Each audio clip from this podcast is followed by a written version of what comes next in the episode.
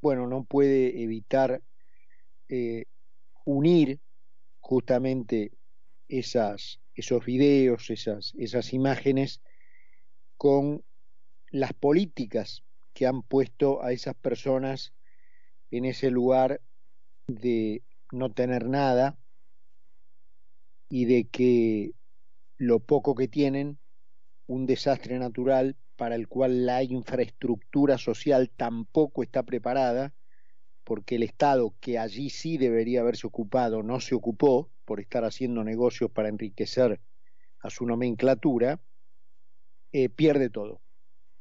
Entonces, eh, ahí es otra de las formas, ¿no? De ver claramente eh, quién dice la, la verdad, quién miente, quién de verdad se preocupa por la gente y quién la gente y quién a la gente solo le importa como mercadería electoral para asegurarse un cargo que luego le permita convertirse en, en, multimillonario o seguir siéndolo, ¿no? Eh, así que bueno, quería decir eso de que nuestra primera solidaridad del programa de hoy va con, con esa gente que perdió todo, gran parte de lo poco que tenía por el temporal que azotó a Buenos Aires y a el conurbano, básicamente, eh, y que bueno, eh, el, lo que uno vio sirve, es otra manera de ver, de ser útil a la, eh, a la solución de, eh, si es que todavía hay alguna duda, respecto de la pregunta de quién es el que verdaderamente cuida al pueblo, ¿no? Porque todos los que durante los últimos 80 años dijeron que venían a cuidar al pueblo, se hicieron multimillonarios y el pueblo vive en el barro, no tuvo la infraestructura que esa gente desde el Estado, al que consideraban eh, imbatible, debió haber construido para que hoy tuviera eh, canales por los cuales el agua pudiera fluir y no inundar las casas, no inundar los ranchos, digamos así, porque en muchos casos no eran más que ranchos. Eh, entonces, si algo faltaba para dilucidar, si alguien tenía dudas sobre el, el, interrogante, la incógnita de quién está verdaderamente con la gente más, no voy a decir pueblo porque pueblo somos todos, todos los argentinos son el pueblo. Entonces vamos a hablar de la gente que más necesita. Si alguien tenía dudas acerca de quién está verdaderamente con la gente que más necesita, bueno, lo que ocurrió hoy es otra forma de develar para quien tuviera dudas esa incógnita, ¿no? Los que dijeron que venían a ayudar a esa gente, ahí la dejaron, sin nada, viviendo en el barro, no entregándoles eh, ni un canal fluvial para que un fenómeno como el de hoy hubiera podido fluir sin dañar sus propiedades y sus pertenencias, fueran estas muchas o pocas. Seguramente un gobierno que se hubiera ocupado de esa infraestructura pública también hubiera tenido un encare social, una idea socioeconómica que hubiera hecho probablemente, más que seguro, que la gente no tuviera tampoco en lo particular, en lo personal, en lo familiar, los padecimientos de no tener casi nada. Hoy tendrían, al contrario, un pasar eh, confortable, un pasar eh, de, de, tener largamente sus eh, requerimientos mínimos abastecidos, cumplidos y este, largamente superados. Y un tema que se conecta, hoy, digamos, en lo que queda del comentario, voy a tener a dos protagonistas del gobierno en el centro del comentario. El primero se conecta con esto que conversamos de, de los pobres, de la pobreza, de la gente que está peor, de la gente que necesita, porque la impresentable portavoz que el país se ha dado el lujo de tener del gobierno, la señora Gabriela Cerruti, se dio el lujo de decir que los que votaron a Milei seguramente eh, no tienen problemas económicos. O sea que esta señora, además de ser una ignorante, lisa y llana, una caradura impresentable de, la de lo que yo llamo nomenclatura y mi ley llama casta, que efectivamente eh, encontró en el Estado el yeite para hacerse sus buenos mangos, además de todo eso, da muestras de el tupper en el que viven eh, esta gente, tiene unas dimensiones inmedibles por el sistema métrico decimal. Esta idea bolche antigua que dice que el liberalismo es una idea para ricos, es además de antigua, una burrada de tal dimensión, una burrada suprema, que quien la repite no hace otra cosa que confirmar que no ha leído, que es bruto, que es ignorante, que no se ha preocupado por formarse, que no ha tenido acceso, ni tampoco, por supuesto, interés en lecturas este, que le hubieran aclarado todos estos temas muy rápida y fácilmente. El liberalismo es la corriente de pensamiento de los oprimidos, la que, la que permitió sacar a millones de seres humanos de la oscuridad de la miseria, de la pobreza más degradante, la que elevó las expectativas de vida a niveles nunca antes conocidos por la humanidad. Un pobre, un pobre, un pobre, que incluso en algunos países que claramente abrazan estas ideas es muy difícil encontrar, muy difícil encontrar. Porque yo te desafío a que vayas a encontrar un pobre en Australia. Anda y cuando lo encuentres avísame. Pero un, vamos a poner un pobre, después de que el liberalismo hizo su aparición en el mundo, vive hoy con condiciones de salubridad, de confort y de expectativa de vida que serían envidiados por los reyes de la Edad Media y por los faraones de la Edad Antigua,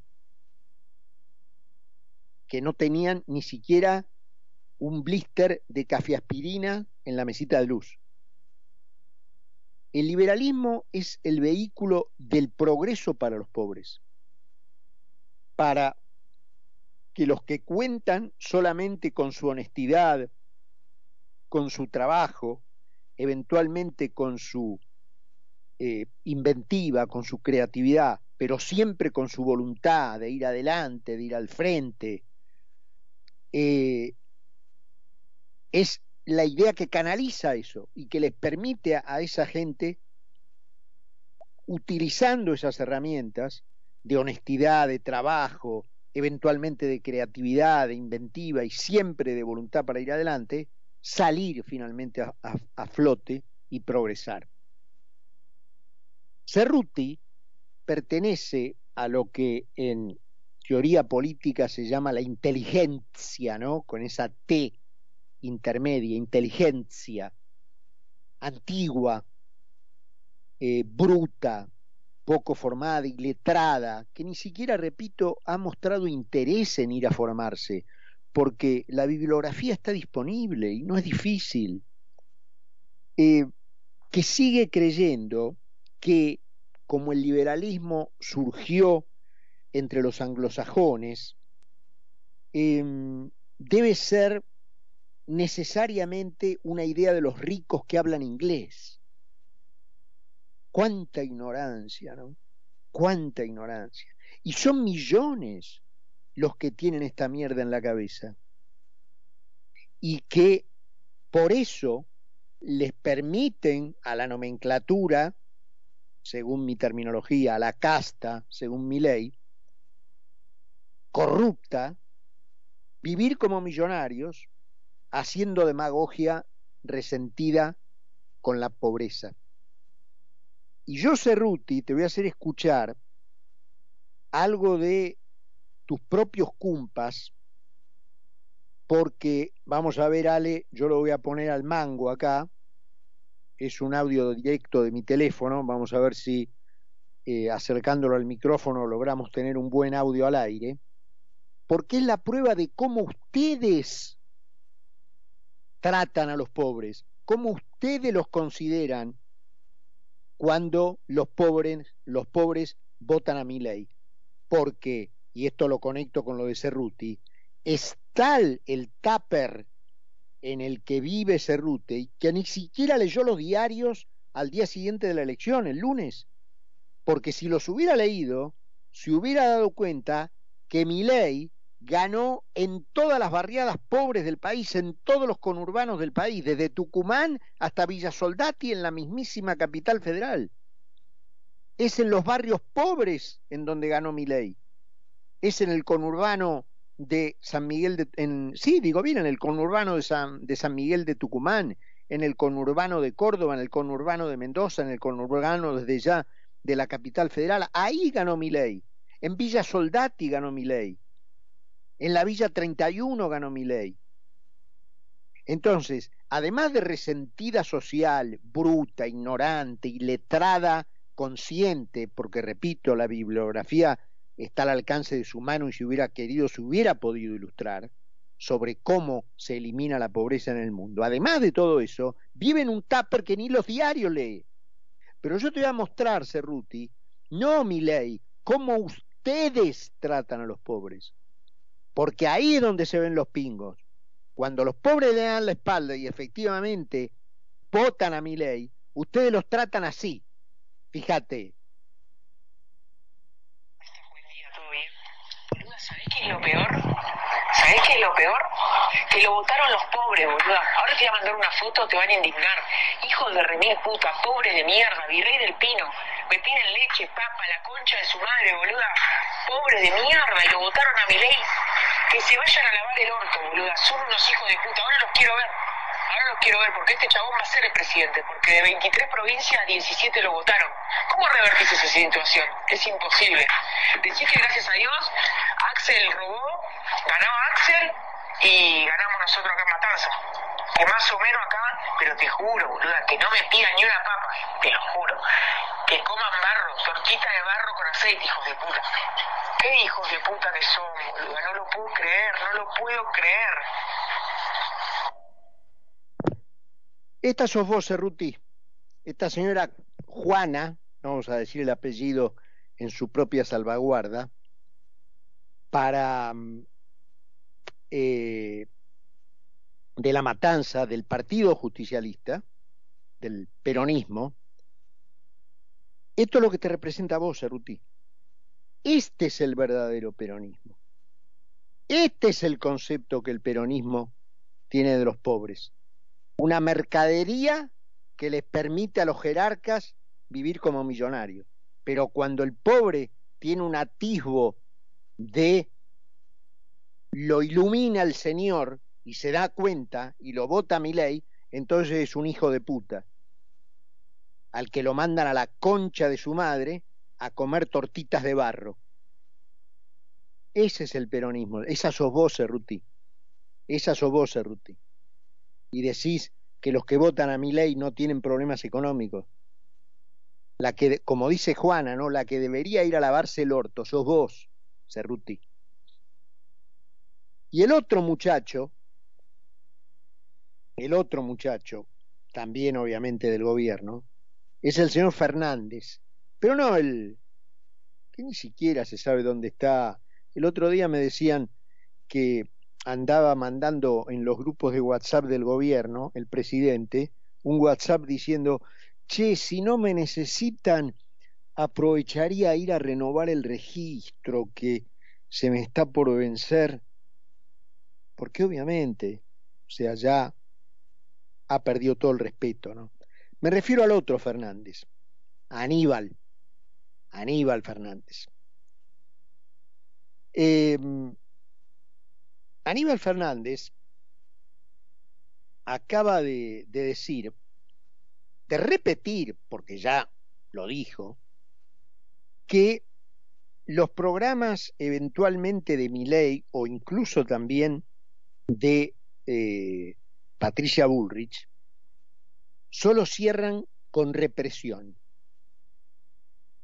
Por supuesto que ya hay suficiente gravedad en el solo hecho de que un ministro de Seguridad, con represión y corriendo sangre por las calles. Por supuesto que ya hay bastante gravedad incluida en esas palabras, salidas nada más y nada menos que de la boca de un ministro de Seguridad. Pero la cosa no para ahí. La cosa no para ahí. Porque este otro animal, este otro burro, yo no sé si eh, no se da cuenta porque la impunidad que sabe que tiene le impide ver los disparates que dice, o si los cree realmente, pero al hablar de represión, él tácitamente admite que va a haber una presión, porque como la palabra lo indica, señor Burro Fernández, represión, a ver si me sigue, represión, es una, a ver, una respuesta a una presión. ¿Me sigue? Así como una reacción es una respuesta, a ver, Fernandito, a una acción. Muy bien, muy bien, Fernández. Entonces, si una represión, que es lo que usted dice que va a venir, es una respuesta a una presión, la pregunta que hay que hacer es quién va a meter la presión. Entonces yo tengo todo el derecho de pensar que va a ser usted. Además, obviamente, los antecedentes peronistas no solo me dan la razón, sino que no, sino que no hay más que ir a ver un archivo de un noticiero de televisión para ver cómo se comportan ustedes cuando un gobierno democrático tiene la peregrina idea simplemente de querer implementar el, el programa de gobierno que puso eh, para ser consultado en las urnas y recibió el apoyo del electorado. Cuando un gobierno no peronista tiene la peregrina idea simplemente de hacer eso, de poner en ejecución el programa que plebiscitó en las urnas, ustedes los cagan a piedrazos, como mínimo, como mínimo, cuando no generan directamente efectivamente muertos. Porque a ustedes que la gente muera en la calle como carne de, cañón, le chupa un huevo. Lo importante para ustedes es la impunidad y la riqueza de ustedes, de sus bolsillos. ¿Cierto? Que los idiotas útiles caigan como moscas en las calles, a ustedes les chupa un huevo. Eh, entonces, si la represión es una respuesta a la presión y la presión la van a poner ustedes, son ustedes los que se tienen que hacer responsables de la violencia que ustedes van a poner en las calles.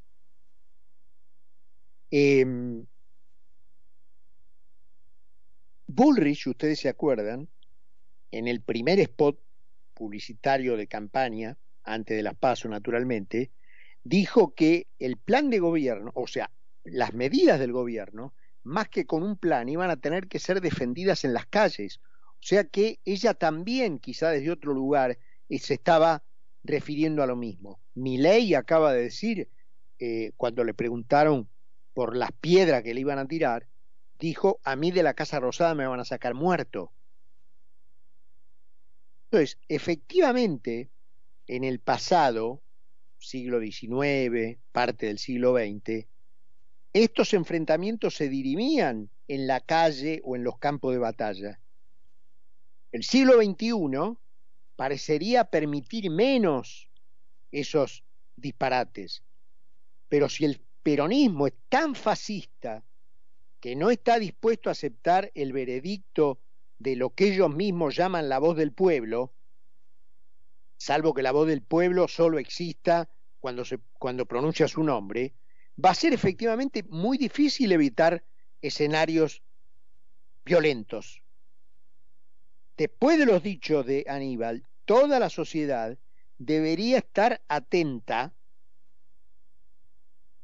debería estar ya notificada de quién es el que está dispuesto a empezarla.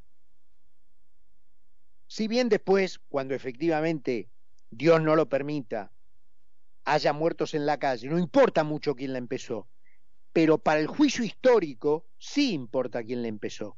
Ya sabemos lo que ocurrió en la Argentina en el periodo de la guerra de guerrillas. Esa fue la presión el gobierno constitucional de aquel entonces, peronista, entonces convocó a la represión. Lo que siguió, obviamente, todos lo conocemos. Lo que no sé si todos tenemos claro, o si no nos acordamos realmente de cómo fueron las cosas, en el sentido de quién la empezó. En otras palabras, quién puso la presión, que naturalmente fue el terrorismo guerrillero. Algo parecido a cuando éramos chicos, ¿se acuerdan? Y nos peleamos en la esquina. Y entonces desesperadas nuestras madres, que alguien les avisaba que sus hijos estaban cagando a trompada en la esquina, corrían por la cuadra hasta llegar a la escena de la pelea. Y allí, luego de que las madres nos separaban, uno de nosotros decía, con la inocencia de, de los chicos, y señalando al otro con el dedo índice de la mano, él la empezó, él la empezó. Ahora, alguien del propio gobierno peronista nos anticipa que la presión la pondrán ellos. Por lo tanto, son ellos los que la van a empezar. Si ocurre algo grave, espero que los argentinos, a la hora de contar la historia, se acuerden de quién la empezó. Vamos a presentar el programa. Son 16 los grados que hay en Buenos Aires y 28 los minutos que pasaron de las 8. Regresamos en un minuto. Carlos Mira y Carlos Poncio hacen Mira quien habla por concepto 955. ¿Sabías que todos los accidentes por inhalación de monóxido de carbono son evitables? Chequea que la llama de tus artefactos sea siempre azul. No olvides ventilar los ambientes de tu hogar todos los días, verificando que las rejillas cuenten con salida al exterior y las ventilaciones no estén tapadas ni sucias. Y controla las instalaciones internas con un gasista matriculado. Con estos consejos, proteges a tu familia. Metrogas, damos calor. Radio Concepto en todo el país. Concepto Mendoza 90.3. Concepto Las Catitas en Mendoza 104.3. Concepto General Roca, Río Negro 94.1. Concepto